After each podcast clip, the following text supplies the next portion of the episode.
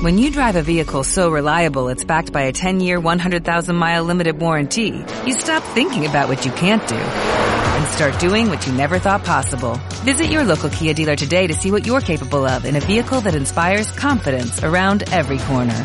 Kia, movement that inspires. Call 800-3334-KIA for details. Always drive safely. Limited inventory available. Warranties include 10-year 100,000-mile powertrain and 5-year 60,000-mile basic. Warranties are limited. See retailer for details.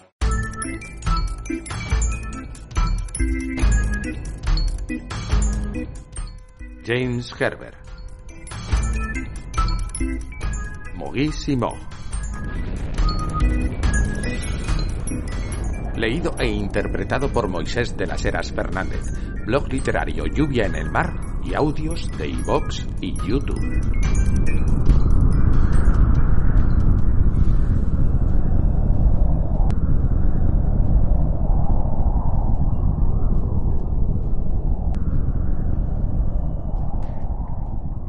Se habían reído de él, pero ¿quién se reía mejor ahora? ¿Quién había logrado sobrevivir? ¿Quién había vivido cómodamente por confinada que fuera esta vida, mientras los demás habían perecido en la agonía? ¿Quién había previsto el holocausto años antes de que la situación en Oriente Medio hubiera alcanzado el punto de ebullición para convertirse en un conflicto mundial? Pues Maurice Joseph Kelp. Maurice J. Kelp, el agente de seguros. ¿Quién sabía más sobre riesgos futuros? Maurice Kelp, divorciado, sin nadie más por quien preocuparse. Maurice, el solitario. No había compañía más placentera que la suya propia. Cinco años antes, había acabado el agujero en el jardín trasero de su casa de Peham y sus vecinos se habían burlado de él. Pero ¿quién reía ahora, eh? Era un agujero con la amplitud necesaria para albergar un refugio de tamaño grande, con un espacio que bastaba para cuatro personas, pero ¿para qué quería? ¿Que otros le contaminaran su aire? ¿Mm? No, gracias, ni hablar. En aquellos cinco años había ahorrado para comprar e instalar ciertos perfeccionamientos, y el refugio en sí mismo, en piezas desmontables, le había costado casi tres mil libras. Los accesorios como el equipo de filtrado, de funcionamiento manual y por batería, 350 precio de segunda mano, y el medidor personal de radiaciones, 145 más el IVA, habían disparado los costos. Además, la instalación de dispositivos extra, como el lavabo plegable y el retrete autolimpiable, no había sido barata, aunque valió la pena. Todos aquellos peniques invertidos merecieron la pena. Le había resultado fácil unir las planchas prefabricadas en acero, así como el relleno de hormigón, una vez hubo leído con sumo cuidado el libro de instrucciones. Tampoco le resultó demasiado difícil instalar los equipos de filtrado y extracción una vez comprendió con seguridad lo que debía hacer. Las conexiones de los tubos del refugio no habían presentado problema alguno. Incluso compró una bomba de sentina, barata, pero por fortuna no había tenido necesidad de usarla. En el interior puso una litera con un colchón de espuma, una mesa, usaba la cama como silla, un calentador y una cocina grillol gas butano y lámparas de batería, estanterías repletas de comida en latas y botes, alimentos secos, leche en polvo, sal, azúcar. En total había comida suficiente para dos meses. Tenía una radio con pilas de recambio, aunque una vez estuvo dentro, solo logró recibir el ruido de las descargas estáticas. Un botiquín, utensilios de limpieza, una amplia variedad de libros y revistas, nada de chicas desnudas, él no estaba de acuerdo con esas cosas. Lápices y papel, incluido un buen surtido de papel higiénico, potentes desinfectantes, cubiertos, vajillas, abrelatas, abrebotellas, sartenes, velas, ropas, sábanas y mantas. Eh, dos relojes durante los primeros días. El tic-tac había estado a punto de volverlo loco, ya ni lo notaba. Un calendario, un depósito de agua de 45 litros, el agua que no utilizaba para lavar platos, cubiertos y, que no bebía nunca sin las pastillas esterilizadoras. Simpla de Milton and Mau. Y así. Ah, y una de las adquisiciones más recientes. Un gato muerto.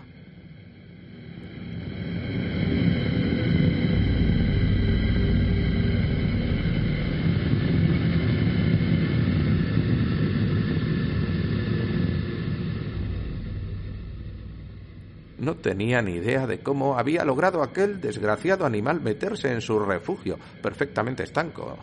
El gato no hablaba, pero supuso que debió haberse colado unos días antes de que las bombas comenzaran a caer.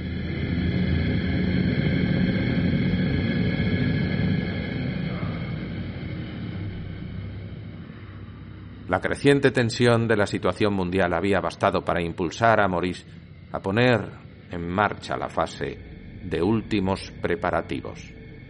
Desde que tenía el refugio se habían producido cuatro o cinco crisis parecidas, y la entrometida criatura debió de haberse colado cuando él, Maurice, iba y venía de la casa al refugio, dejando abierta la compuerta de la torrecilla, la estructura tenía forma de submarino, con la torrecilla de entrada ubicada en un extremo en lugar de en el centro.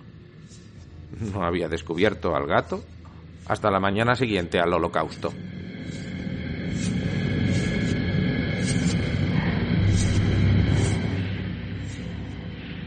Maurice recordaba con nitidez el día del juicio final la pesadilla le había quedado grabada en el fondo del cerebro como un mural detallado con toda fidelidad.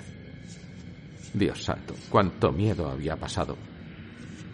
Pero después, qué satisfacción. Los meses que se pasó cavando, ensamblando piezas y equipos, aguantando las provocaciones de sus vecinos, merecieron la pena.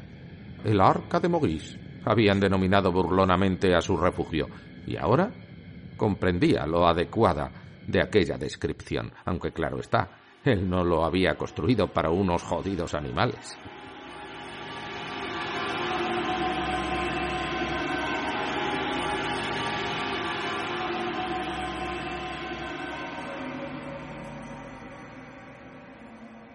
Se sentó bien erguido en la litera, asqueado por el hedor, pero al mismo tiempo desesperado por respirar el escaso aire. A la luz de la lámpara de gas, su rostro aparecía blanco. ¿Cuántos habrían sobrevivido allá arriba? ¿Cuántos de sus vecinos habrían muerto sin reírse? Solitario por naturaleza, ¿se encontraría ahora verdaderamente solo? Por sorprendente que pudiera parecer, esperaba que no. Maurice pudo haberles permitido a algunos de ellos compartir su refugio, quizá a uno o a dos, pero le resultó difícil resistirse al placer de cerrarle la compuerta en sus aterrados rostros con el sonido metálico del mecanismo giratorio de cierre y la compuerta completamente encajada en la junta de la pestaña exterior de la torrecilla, las sirenas se habían convertido en un lamento apenas audible y el ruido de los golpes asestados por sus vecinos sobre la tapa de entrada había pasado a ser apenas como el golpear de unos insectos. Los estampidos y los temblores de la tierra acabaron pronto con aquello.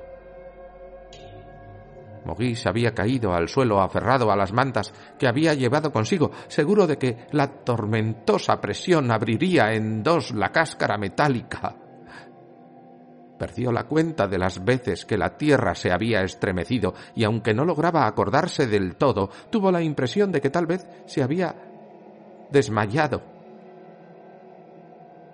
Las horas parecieron perderse en alguna parte porque lo único que recordaba era haberse despertado en la litera, espantado por un tremendo peso en el pecho y, y un cálido y fétido aliento sobre su rostro. Había gritado y el peso se había retirado de repente, aunque le dejó un dolor agudo en un hombro. Transcurrieron unos largos y desorientados minutos en los que intentó encontrar una linterna. La oscuridad completa caía sobre él como pesadas cortinas y su imaginación iluminaba el interior del refugio, llenándolo de demonios de afiladas garras. El haz luminoso de la linterna buscó y buscó sin encontrar nada, pero la luz saturante descubrió al cabo de unos momentos un demonio único. El gato rojizo lo había espiado desde debajo de la cama con sus recelosos ojos amarillos. En tiempos mejores a Maurice nunca le habían gustado los felinos, y en verdad estos no habían sentido demasiado afecto por él. tal vez ahora, en la peor de las épocas, para los de allá arriba al menos, debería aprender a convivir con ellos. Ven aquí, lentorro, llamó al felino con indiferencia. No tienes nada que temer, bonito o, o bonita.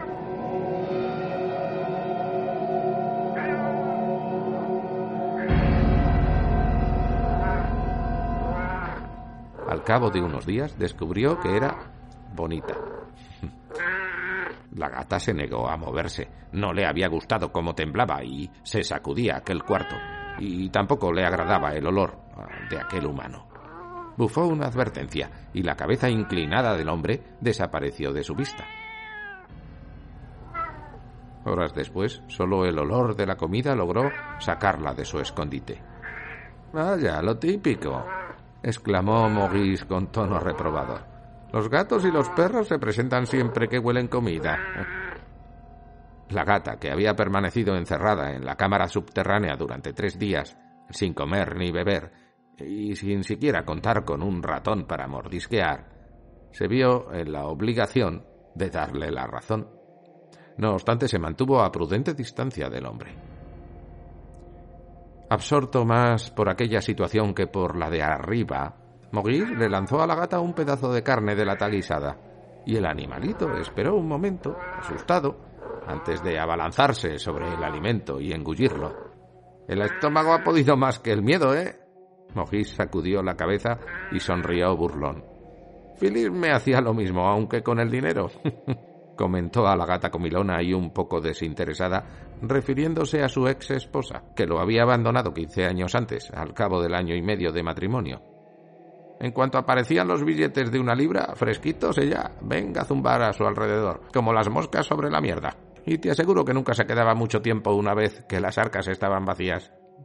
Me sacó hasta el último penique, la muy zorra. Que disfrute de sus desiertos igual que los demás.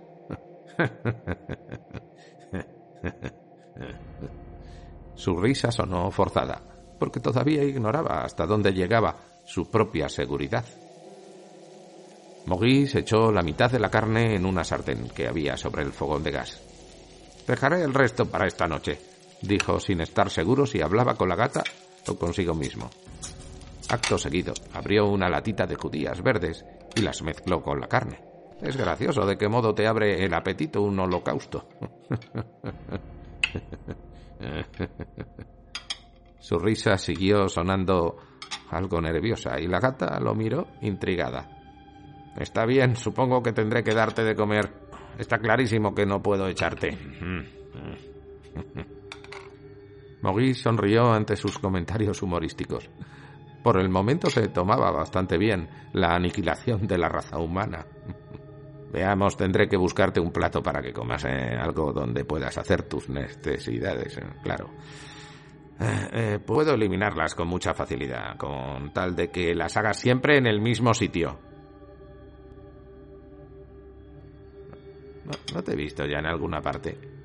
Parece que tu dueña no te buscará más. Todo esto es bastante desagradable, ¿no te parece? Ya que estamos puestos, podría llamarte Mog. ¿No? Parece que vamos a tener que aguantarnos mutuamente durante una temporada. Y así fue como Maurice J. Kelp y Mog se unieron a esperar que el holocausto pasara.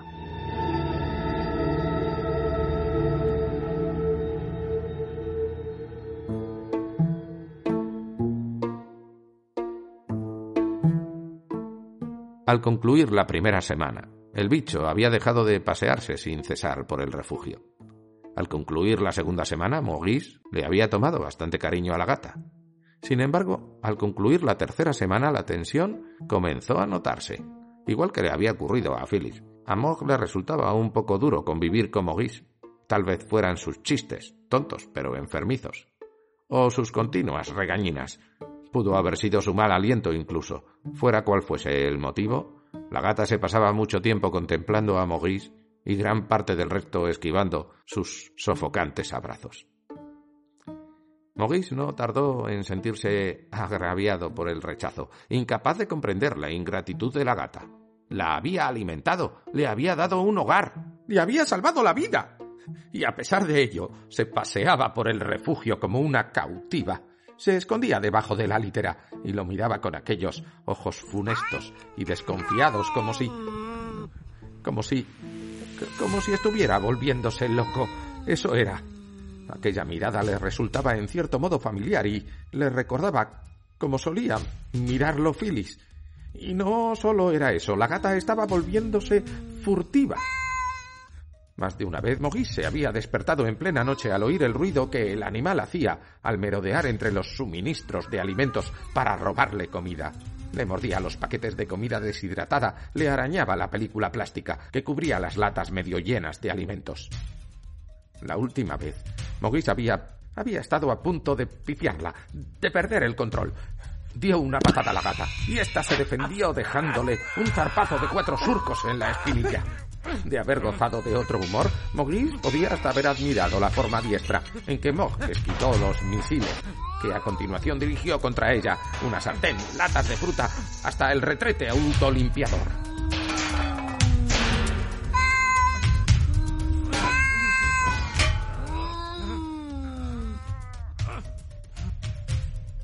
Después de aquel suceso, la gata no volvió a ser la misma. Se acurrucaba en los rincones, bufaba cada vez que él se le acercaba, se escabullía tras el escaso mobiliario o se emboscaba debajo de la litera.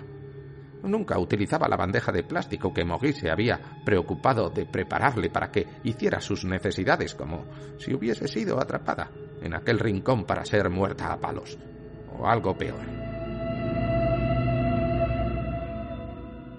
Poco tiempo después, mientras Mogis estaba dormido, Mog pasó a la ofensiva.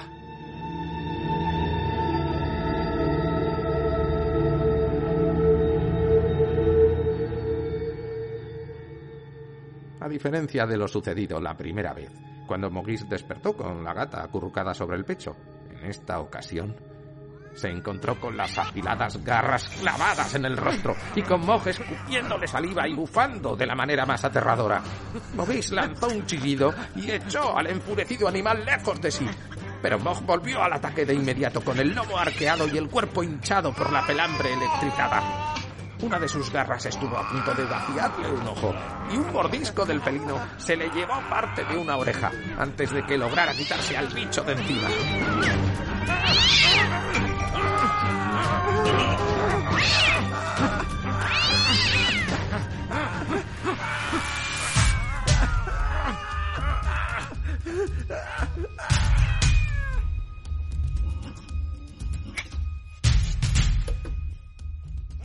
Se habían mirado desde los extremos opuestos de la cama. Maurice encogido en el suelo, con los dedos sobre la frente y la mejilla surcadas de profundas heridas, aún no se había percatado de que le faltaba un trozo de oreja. La gata, encaramada a las mantas, gruñía y arqueaba el lomo y los ojos le brillaban con un desagradable fulgor amarillento.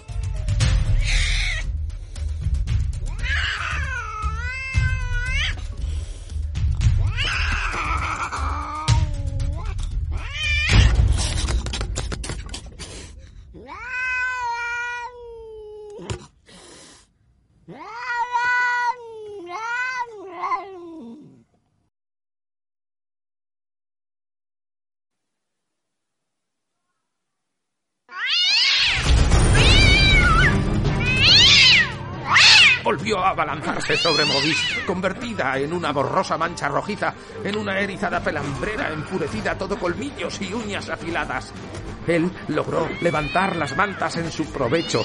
Por desgracia, su radio de huida era limitado. Subió por la pequeña escalera que llevaba a la torrecilla y se acurrucó en lo alto. Desde el suelo hasta la compuerta no había más de dos metros y medio, con las piernas encogidas y la cabeza apoyada en la tapa metálica.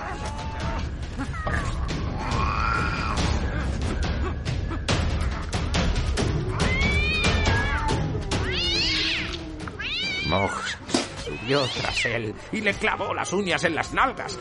Mowgli aulló y se precipitó al suelo, no por el dolor, sino porque allá arriba algo había caído con estrépito, provocando una vibración de proporciones sísmicas que sacudió los paneles de acero del refugio. Al caer Mogis, la gata, que seguía agarrada a su trasero, cayó con él. lanzó un breve chillido al partírsele el espinazo.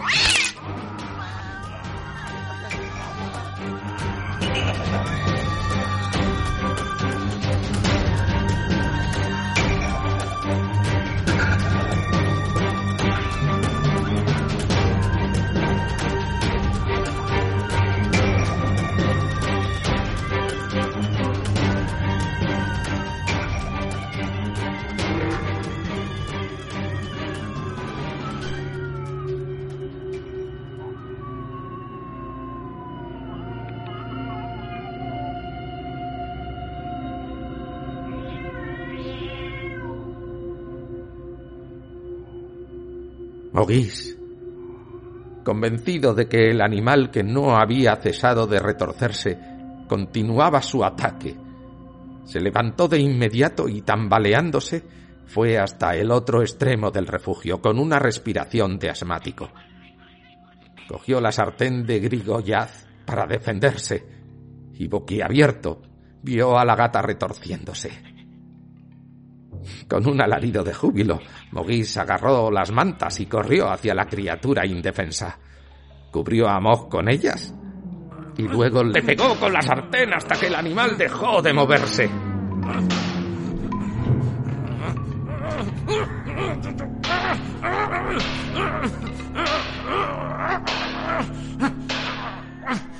Y dejaron de oírse sus pequeños quejidos debajo de las mantas.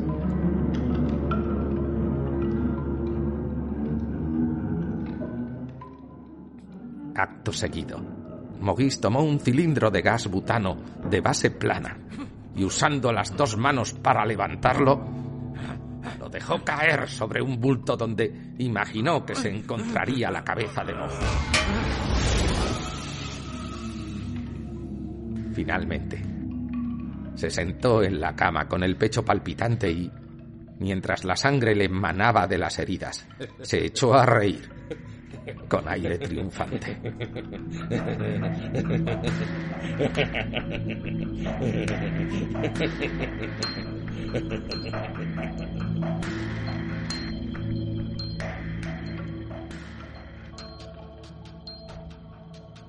Después, tuvo que vivir otra semana más con el cadáver en descomposición ni siquiera una triple capa de bolsas de polietileno bien cerradas y con el interior profusamente rociado de desinfectante pudo contener el hedor, como tampoco los productos químicos del interior del retrete portapoti lograron corroer el cuerpo.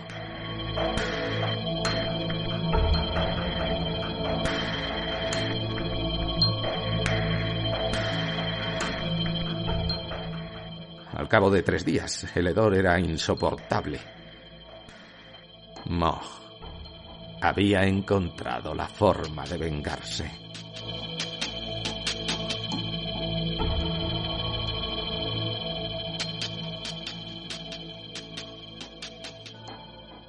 Además, al aire del interior del refugio le estaba ocurriendo algo.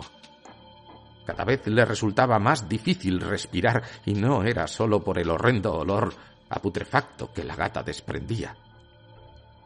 El aire comenzaba a escasear día a día y, últimamente, hora a hora.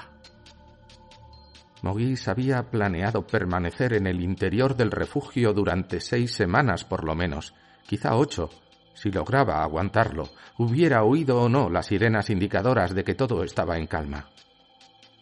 Pero ahora, apenas transcurridas cuatro semanas, supo que tendría que arriesgarse a salir. Algo había taponado el sistema de ventilación. Por más que se pasara horas dándole vueltas a la manivela del equipo Microflow Survivor o mantuviera el motor en marcha con la batería de coche de 12 voltios, el aire no se renovaba. Al inspirar, la garganta emitió un leve silbido y el hedor le llenó las fosas nasales como si se encontrara sumergido en la cloaca más profunda y hedionda.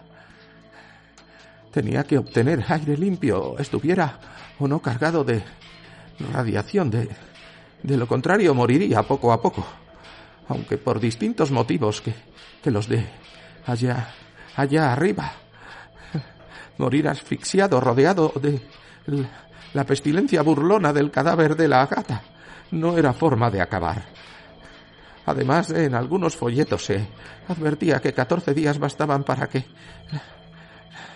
la precipitación radiactiva concluyera. Maurice se levantó de la cama y presa de un mareo. Se aferró a la mesita. El vivo resplandor blanco de la lámpara de butano le encandiló los ojos, ribeteados de rojo. Con miedo a respirar, y con más miedo aún de no hacerlo, avanzó a trompicones hacia la torrecilla. Tuvo que emplear todas sus fuerzas para subir los pocos peldaños de la escalera y se detuvo a descansar justo debajo de la compuerta. La cabeza le daba vueltas y sus pulmones, apenas hinchados, protestaron. Pasaron unos minutos antes de que pudiera levantar un brazo y girar el mecanismo de apertura. Gracias a Dios, pensó. Gracias a Dios que voy a salir, que voy a alejarme de esta endiablada gata rojiza. No, importa cómo esté todo ahí afuera. No, no importa quién o que haya podido sobrevivir. Sería un bendito alivio el poder salir de aquella jodida pocilga nauseabunda. Dejó que la compuerta cayera sobre su gozne.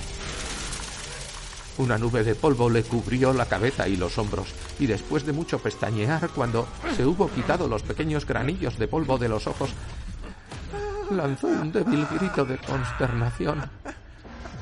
Entonces comprendió el motivo del estrépito de una semana antes.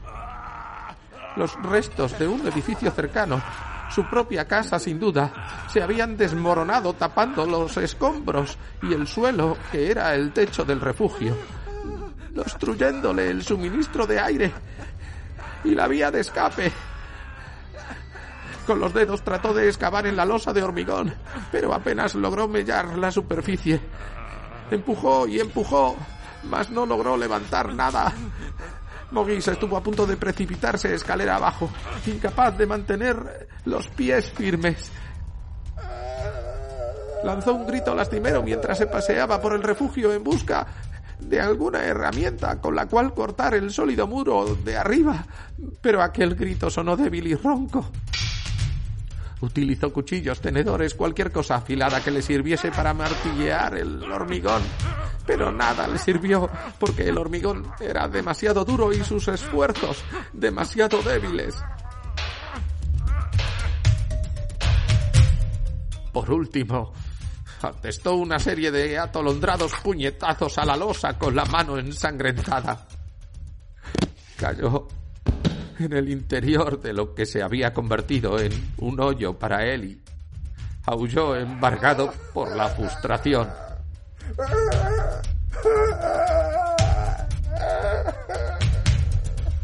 Aunque el aullido se parecía más a una especie de bufido como el que lanzaría un gato al ahogarse. El envoltorio cubierto de plástico del extremo opuesto del refugio no se movió pero Maurice, cuyas lágrimas fueron formándole surcos en el polvo que le cubría el rostro, tuvo la certeza de haber oído un débil maullido. Burlón. Nunca me gustaron los gatos. Jadeó. Nunca, nunca, nunca. Se chupó los nudillos, saboreando su propia sangre y esperó en la tumba particular que él mismo se había construido. No tuvo que esperar mucho tiempo hasta que las sombras se precipitaron sobre su visión y los pulmones se quedaron vacíos e inmóviles pero a Maurice le pareció una eternidad. Una solitaria eternidad, aunque Mog estuviera allí para hacerle compañía.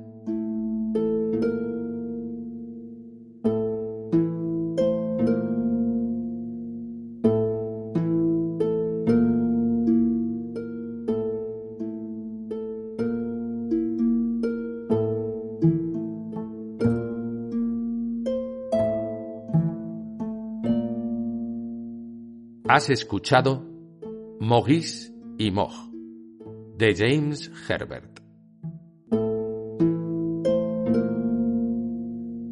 Un cuento leído, interpretado y editado por Moisés de las Heras Fernández, blog literario Lluvia en el Mar y audios de iVox y YouTube.